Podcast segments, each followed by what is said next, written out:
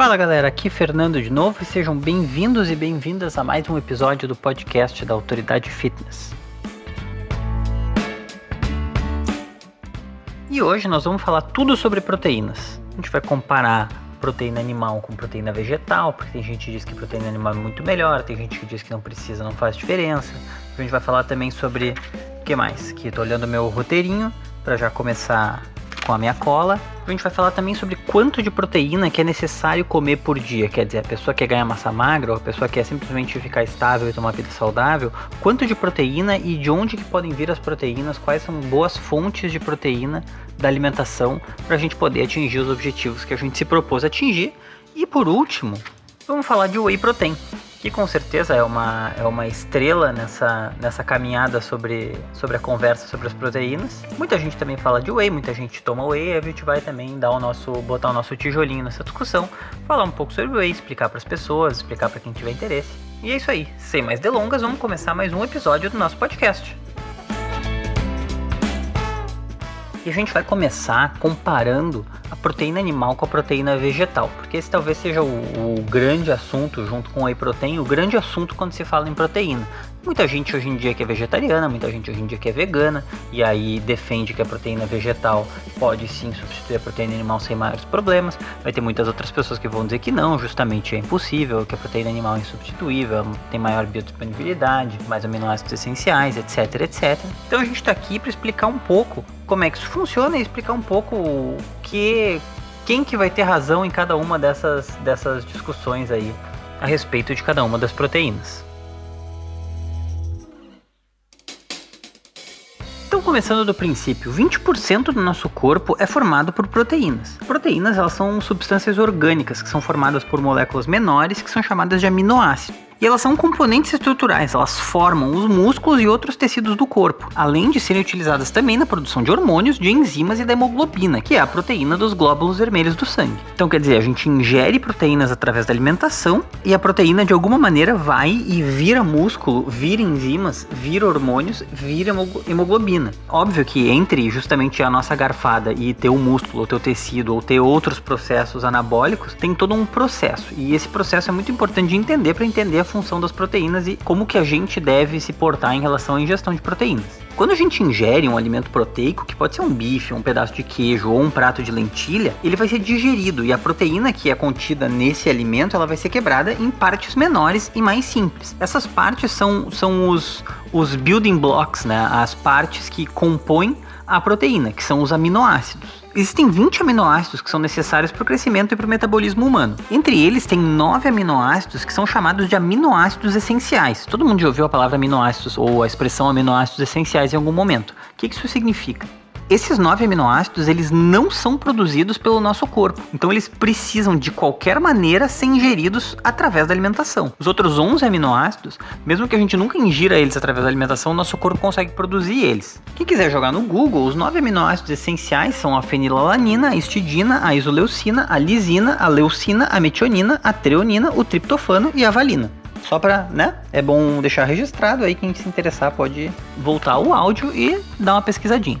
E é por isso que é tão importante ter uma dieta rica em proteínas, porque uma, uma, dieta que contém, que não, não só seja rica em proteínas, como também seja rica em todos esses aminoácidos essenciais nas quantidades necessárias. Porque a ausência ou quantidades inadequadas de algum desses aminoácidos vai comprometer a capacidade dos tecidos do nosso corpo, tipo a pele ou a musculatura, de crescer, de se manter e de ser reparada ou reconstruída. Além disso, a ausência de algum aminoácido essencial pode comprometer a síntese de hormônios, de enzimas ou de qualquer outra substância, qualquer outra coisa que contenha proteínas na sua estrutura ou no processo da sua produção. E aí assim, as proteínas elas podem ser de origem animal, como carnes, ovos ou laticínios, ou de origem vegetal, como castanhas, feijões amendoins, basicamente vindas de legumes, diferentes tipos de legumes ou diferentes tipos de cereais. E aí, assim, é importante dizer também que existem certos fungos que podem ser considerados alimentos proteicos, certas algas também, a clorela, uh, que é uma alga que agora está na categoria de superfood, existe, existe suplementação de clorela também, é uma alga super proteica e tal. Então, assim, bom, existem uh, também, além de de proteínas de origem animal e de origem vegetal, também dá para dizer que existem proteínas que são fungos ou que são algas, né, que não são nem vegetais nem animais. Mas enfim, esse é só um pequeno parênteses, não é disso que a gente vai falar agora. Agora vamos começar a se encaminhar para responder a primeira pergunta desse podcast, que é justamente qual a diferença entre a proteína vegetal e a proteína animal. Aí a gente vai pegar aqui as declarações enfim, o que escreveram dois cientistas chamados Jay Hoffman e Michael Falvo, uh, num artigo que eles apresentaram no Simpósio Internacional da Sociedade de Esporte e de Nutrição em Las Vegas. Esse artigo ele vai estar tá nos links do episódio para quem estiver ouvindo no seu agregador de podcast, é só ver a, a descrição ali embaixo, vai ter esse artigo se vocês quiserem dar uma olhada. Então, esses pesquisadores, eles argumentam que só a proteína de origem animal é completa, porque só a proteína de origem animal contém todos os aminoácidos essenciais. E assim, claro, esses autores eles vão citar também nesse mesmo artigo que tem uma relação entre algumas doenças e algumas alterações metabólicas com o alto consumo de proteína animal. Isso também é uma coisa que já está bem documentada e já é bem consensual, assim, que o alto consumo de proteína animal acarreta em uma, uma série de de condições que podem, que podem ocorrer. Tipo aumento do colesterol, doenças cardiovasculares, ou mais excreção de cálcio, ou problemas renais que vêm justamente da, do, da sobrecarga nos rins que acontece quando a gente come muita proteína animal.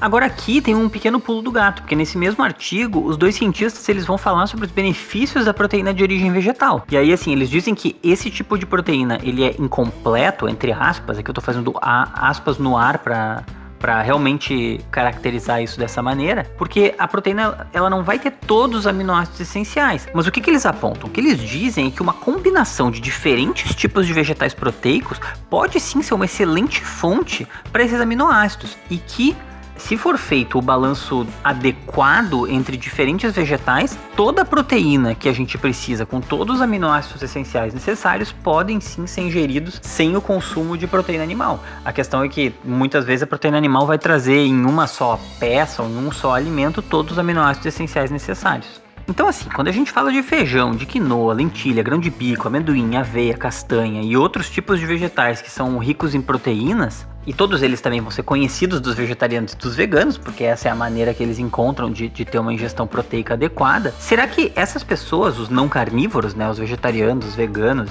e, e demais categorias, vão ter uma deficiência proteica por causa das proteínas vegetais e justamente por causa de elas não serem completas? As conclusões que a gente falou do, dos próprios pesquisadores que dizem que a proteína vegetal é incompleta indicam que não. Mas tem um outro estudo publicado no Journal de Cambridge que tem o título de Wheat or Meat, que na tradução seria tipo trigo ou carne, que analisa populações que têm uma dieta vegetariana ou que têm uma dieta baseada em vegetais e com pouquíssima carne de vários países diferentes. E aí, esse autor, o autor desse artigo, ele também vai deixar claro que a proteína vegetal difere da proteína animal porque o conteúdo não é completo, quer dizer, o conteúdo de aminoácidos ele não é, ele não é completo. E aí esse segundo autor ele também vai deixar claro que a proteína vegetal é diferente da animal porque o conteúdo de aminoácidos ele não vai ser completo. E também pela questão da biodigestibilidade que a gente vai falar mais adiante, quer dizer, a proteína animal ela tá mais disponível, tá mais biodisponível para o nosso trato gastrointestinal do que a proteína vegetal. Mas assim, apesar da questão do, do conteúdo não completo de aminoácidos e da questão da biodigestibilidade, a conclusão do estudo foi a seguinte: as populações em geral tinham índices de nutrição muito semelhantes àquelas, àqueles das populações que consumiam carne. E isso comprova, né? Claro que é um estudo observacional e tal, tem outras coisas, mas assim, bom, tu tem dietas vegetarianas que têm índices de nutrição adequados. E isso em algum grau comprova que uma dieta sem carne, ela não vai ser necessariamente uma dieta incompleta, desde que ela seja uma dieta balanceada e uma dieta bem feita, ela pode sim nutrir um ser humano da maneira que a gente necessita ser nutrido, né? Nosso corpo necessita ser nutrido. E assim, concluindo essa primeira parte, se tu é vegetariano, ou tu é vegano, vegana, vegetariana, ou uma pessoa que quer diminuir a quantidade de proteína animal ou parar de comer carne de vez ou quer passar por esse processo. Tem muita gente que quer passar por esse processo nesse momento. Muito importante saber assim que sim, é possível, não, a princípio não, não vai haver maiores problemas para sua saúde, mas que é muito importante consultar um médico ou um nutricionista. Primeiro para entender se tu não tem uma condição especial que te impede de parar de comer carne e segundo para que para ser bem orientado para as particularidades de como fazer essa dieta com a quantidade de proteínas adequadas e balanceada da maneira correta. Sempre muito importante procurar um profissional para esse tipo de coisa, né? Lembrando que a gente aqui dá dicas, organiza materiais para poder dar dicas genéricas, mas assim, para dar passos mais concretos na direção de fazer mudanças desse tipo, sempre tem que ter um, uma consultar um profissional uh, no tete a tete, assim, que ele vai poder fazer uma análise adequada. Né? E para as pessoas que comem muita carne, quer dizer, para aquele, aquele pessoal que se orgulha de comer carne, carne, carne, é importante lembrar que é interessante balancear a ingestão de carne com outras proteínas vegetais e também tomar cuidado para não ingerir proteína demais, porque isso pode acarretar, como a gente falou, problemas cardiovasculares, problemas renais, etc, etc. Assim, às vezes fica como uma coisa anedótica, né? Tipo, ai, como eu gosto de carne, o churrasco e não sei o que, blá blá blá. Mas também, às vezes, quando é, quando é exagerado, é bom tomar cuidado e buscar um certo equilíbrio.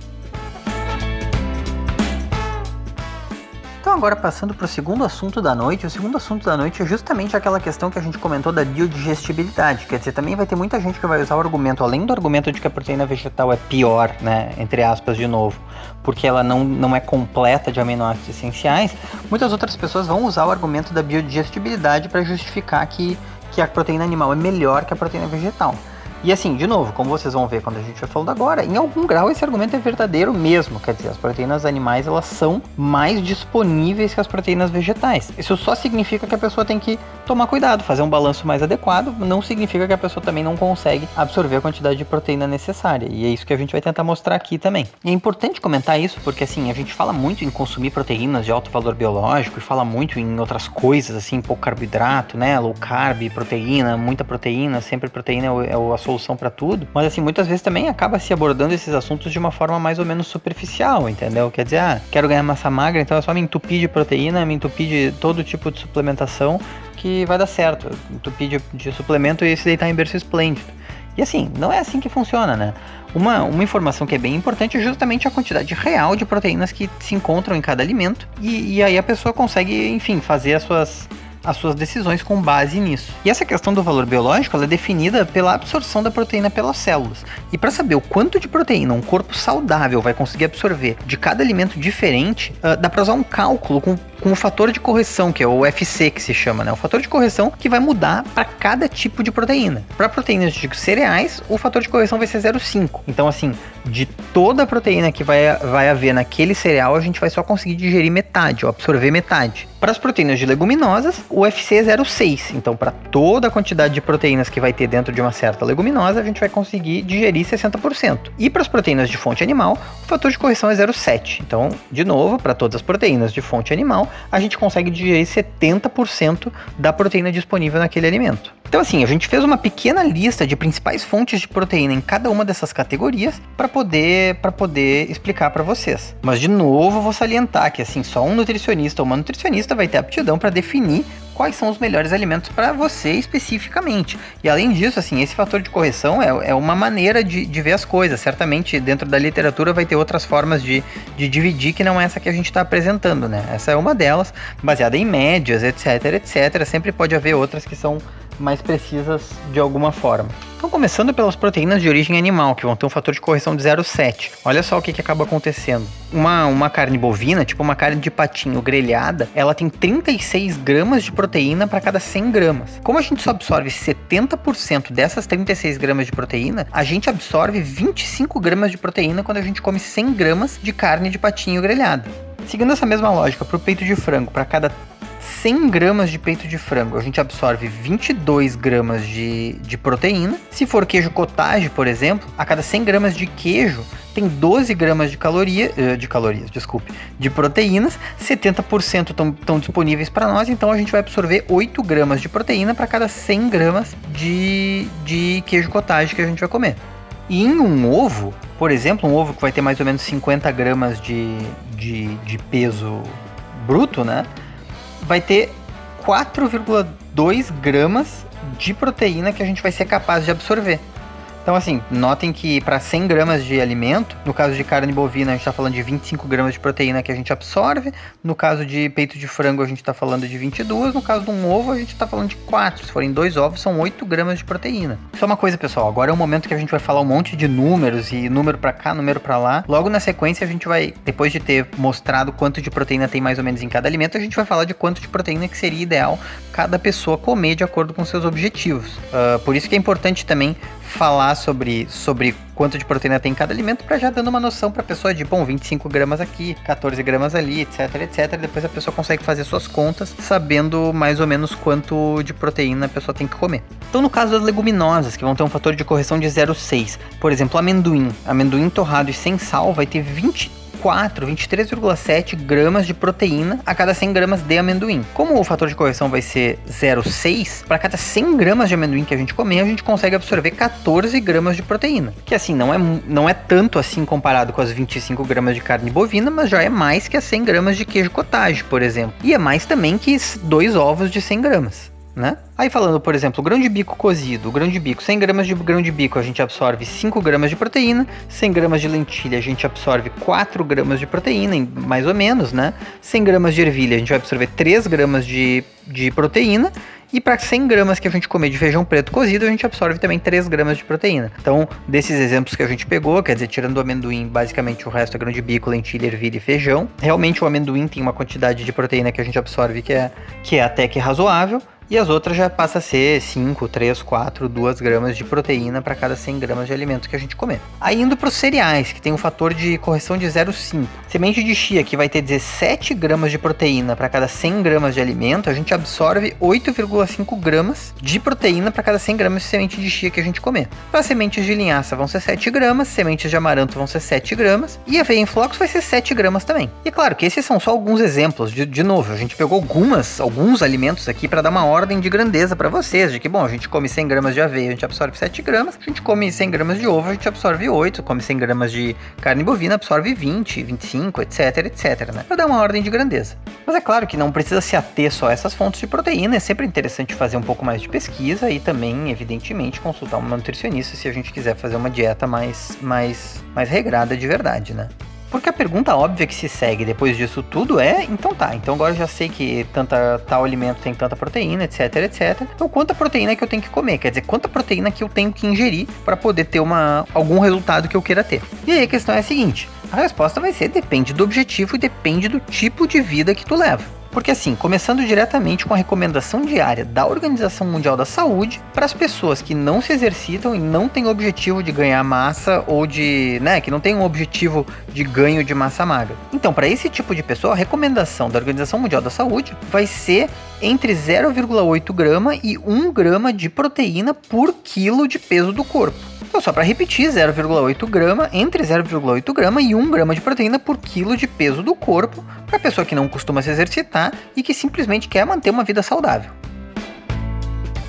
Mas assim, falando aí do mundo, do mundo do exercício, do mundo fitness, como você preferir chamar, que via de regra os objetivos das pessoas vão girar em torno ou de ganhar massa magra, ou no mínimo ganhar, ganhar massa muscular, né? Ou no mínimo manter uma massa muscular que foi construída. Uh, normalmente para isso se precisa de mais proteína do que, do que essa recomendação da, da Organização Mundial da Saúde. E é assim, a maneira mais precisa, e isso a gente tá falando porque a gente gosta de, de passar todas as informações, mas não é uma coisa que, que dê para aplicar em casa, não faça isso em casa. A maneira mais precisa de determinar quanto de proteína uma pessoa deveria estar tá comendo para atingir seus objetivos é fazer um balanço de nitrogênio. Porque dos três macronutrientes, que são as gorduras, os carboidratos e as proteínas, a proteína é o único que contém nitrogênio. Então, sabendo disso, seria possível definir se a gente está ingerindo um superávit ou um déficit proteico, ou saber se a gente está ingerindo suficiente quantidade de proteína, só medindo a quantidade de nitrogênio do alimento e a quantidade de nitrogênio na nossa excreção, quer dizer, nas nossas fezes, na nossa urina. Porque daí o objetivo é ter um balanço positivo de nitrogênio.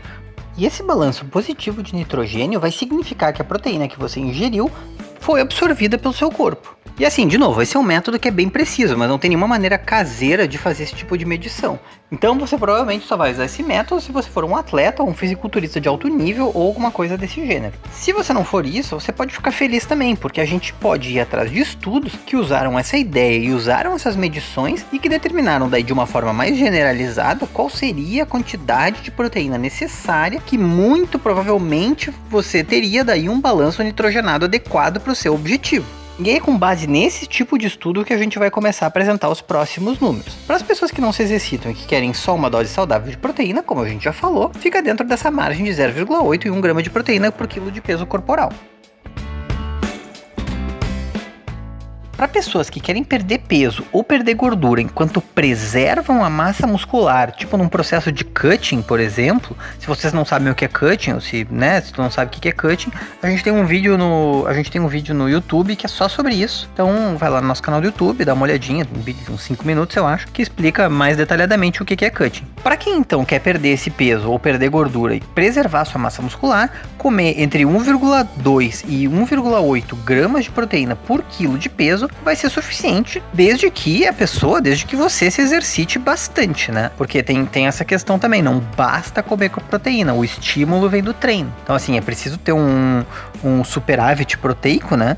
Mas ao mesmo tempo, o estímulo vai vir de um treino e de um descanso adequado, porque também uma série de processos, inclusive o processo do hormônio do crescimento e tal, vai acontecer quando a gente descansa adequadamente. Então, não adianta comer mal, não adianta não treinar e não adianta comer bem, treinar bastante e não dormir. Por exemplo, fazer o que eu estou fazendo agora, que é gravar esse episódio depois da meia-noite, não é a melhor ideia do mundo. Mas paciência, nós somos todos humanos, todo mundo sabe que às vezes essas coisas têm que ser feitas, né?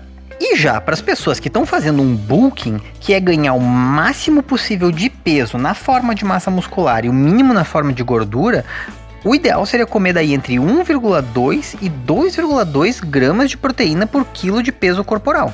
E de novo, no caso do bulking, até mais talvez que no caso do cutting, é essencial fazer exercícios físicos adequados para que a hipertrofia seja possível. Então, assim, explicando rapidamente, a gente tem um vídeo no YouTube também sobre, sobre bulking, se vocês quiserem ver. Ele provavelmente foi publicado uma ou duas semanas depois do vídeo de cutting, mais de um ano atrás, mas está lá à disposição no acervo, né? O bulking é basicamente uma pessoa que quer ganhar massa magra, que vai ganhar o máximo de massa magra possível, mas que também vai ganhar gordura, então vai, vai rolar aquele processo de crescer. E depois a pessoa faz o cutting, que a analogia que se usa é quase como se fosse esculpir um bloco de mármore, quer dizer, a pessoa já ganhou bastante massa e ganhou um pouco de gordura ao mesmo tempo, e aí a pessoa faz uma, uma alimentação adequada e a quantidade de exercícios adequada para perder o peso, sendo que aí nesse momento de perder vai ser perder gordura e manter a massa muscular que foi construída durante o processo de bulking.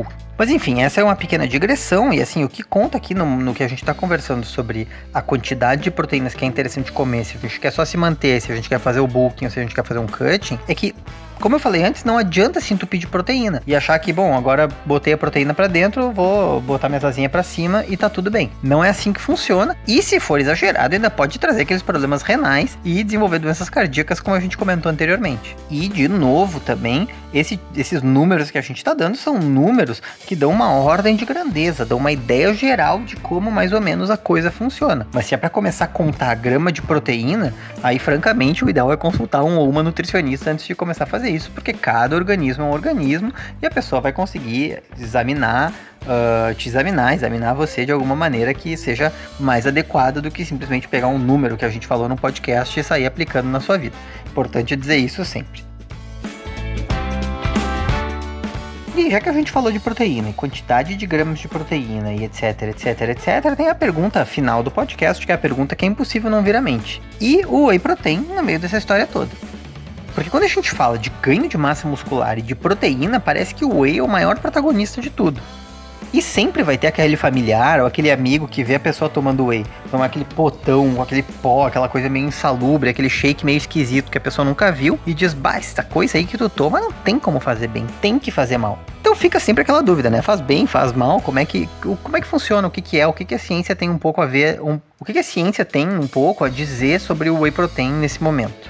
E e assim, primeiro explicando rapidamente o que é o whey, o whey é um suplemento feito a partir da proteína isolada do soro do leite. Então assim, a gordura do leite ela é filtrada e vai ser usada pela indústria de laticínios para fazer produtos, fazer queijo e coisas assim, produtos derivados da gordura do leite. E aí vai ter um soro do leite que vai sobrar. É como se, eu não sei se vocês sabem como é que faz queijo, essas coisas mais de interior, assim, minha família é do interior do Rio Grande do Sul e lá na região se faz bastante queijo. E aí o que acontece? Tu tem o queijo, pro pessoal que é de outros lugares que faz queijo também, não é só aqui que se faz queijo, né? Vamos lá. É quase como se fosse o queijo fosse espremido, espremido, espremido, até que a gordura fosse espremida e virasse uma parte sólida. E todo aquele líquido que dissorou, né? Todo aquele líquido que, que saiu para fora do que é o filtro, ou a prensa, ou a meia, ou o que quer que esteja sendo usado, é o chamado soro do leite.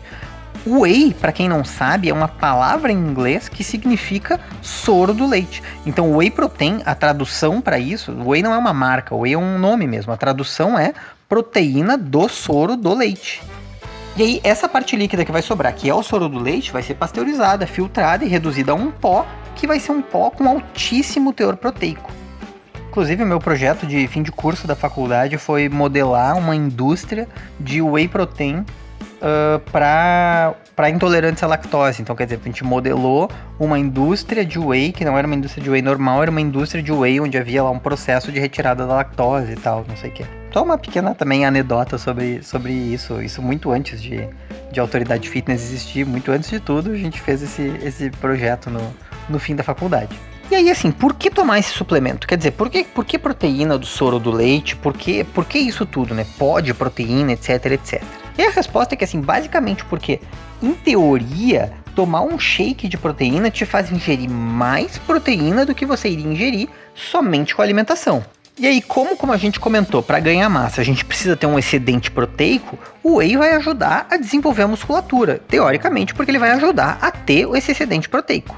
E assim, a Mayo Clinic, que é um instituto de pesquisa super renomado nos Estados Unidos, tem vários estudos uh, que consideram o whey protein como uma fonte de proteína totalmente adequada que realmente aumenta significativamente os níveis de aminoácidos essenciais na nossa corrente sanguínea. Tem uma outra pesquisa feita pelo Instituto de Pesquisa em Medicina do Exército dos Estados Unidos que tentou descobrir o quanto que realmente o whey protein vai trazer de resultado em ganho de massa e aí fez uma pesquisa com pessoas ativas e pessoas sedentárias que consumiam whey e posteriormente faziam treino de força. Nas primeiras semanas, o suplemento não fez muita diferença e não ajudou os sedentários a terem um ganho adicional de massa muscular. Mas ao longo do, do, do, passar das semanas, quer dizer, conforme a duração, conforme a frequência e conforme a intensidade dos treinos foram avançando e foram aumentando, a suplementação com whey pode ter sido um dos fatores que causou uma maior hipertrofia e um maior ganho de massa, tanto nos indivíduos ativos quanto nos indivíduos sedentários. E aí, nesse caso, os cientistas concluíram que o whey de fato contribuiu para melhora no ganho de massa e no ganho de performance quando tem um estímulo físico, quer dizer, quando tem um treino adequado em relação à frequência, intensidade e duração. E aí uma coisa que é importante dizer é o seguinte, a dieta ela vai ser sempre um fator chave, porque a dieta ela tem que suprir sozinha as necessidades de micro e macronutrientes para as pessoas, para os indivíduos que estão eventualmente usando essa suplementação. E a suplementação ela tem que ser só exatamente isso, uma suplementação, porque suplemento alimentar vai significar que o whey é um fator além da alimentação adequada ele não é um complemento alimentar no sentido de que sem o whey a gente teria uma alimentação desbalanceada ou uma alimentação inadequada. Não é assim que tem que ser. O essencial é justamente manter uma alimentação balanceada e nessa alimentação tem que ser ingeridos todos os macronutrientes nas quantidades ideais e uma alimentação que vai também fornecer todos os micronutrientes. E assim, quando a gente fala a quantidade ideal de macronutriente, de novo, depende do objetivo e da tua individualidade. Assim, o ideal, sempre que tiver um objetivo mais específico, é ir atrás de um profissional. E outra coisa que eu acho que eu já falei nesse episódio, porque a gente fala tanta coisa, isso é uma coisa que vocês não sabem, mas assim, eu falo tantas coisas e as coisas vão sendo cortadas na edição para não ficar repetitivo, que às vezes eu me repito aqui, não sei se eu já falei ou não. Mas, vou falar de novo se for o caso, não tem problema nenhum além do fato do whey ser um suplemento alimentar e não um complemento alimentar, também não dá para esquecer que a ingestão de proteína ela vai ser um dos fatores quando a gente fala em ganho de massa muscular. Além do fato de que o whey é um suplemento alimentar e não um complemento alimentar, tem que não, não se pode esquecer também que a ingestão de proteína é só um dos fatores quando a gente fala em ganho de massa muscular. Porque além disso, vai ser necessário um treino adequado, justamente para causar o dano na fibra muscular que vai causar a hipertrofia, e um sono profundo e de qualidade, quer dizer, o descanso, porque a reconstrução anabólica do tecido muscular vai acontecer justamente durante o descanso. Então assim, a gente também fez um vídeo sobre hipertrofia e como que funciona o ganho de massa magra e quais são os fatores envolvidos e como que eles interagem entre si. Se vocês se interessarem por isso também, tem o nosso vídeo sobre hipertrofia lá no nosso canal do YouTube. E aí uma última pergunta que é, é necessário, eu acho que a gente que a gente comente é a pergunta que também pode estar tá vindo na cabeça de todo mundo que não está muito ligado no assunto, que é a pergunta de será que o whey faz mal? Quer dizer, bom, falamos tudo isso, mas e aí, faz bem ou faz mal? Ou faz mal? Posso tomar? Não posso tomar? E aí, assim, o que é necessário dizer é o seguinte: ainda não, tem, não teve tempo, não, não teve estudos suficientes de longo prazo em seres humanos para ter certeza do que a gente está falando. porque o whey como uma ideia de produto a ser consumido ainda existe há muito pouco tempo. Então, assim, o estudo de longo prazo ele ainda é inviável. E aí, assim, dos estudos, a gente usou principalmente como fonte para essa parte do whey a Mayo Clinic, que é, como eu falei, uma clínica, uma, um estudo de pesquisa, né? Bem, bem renomado nos Estados Unidos.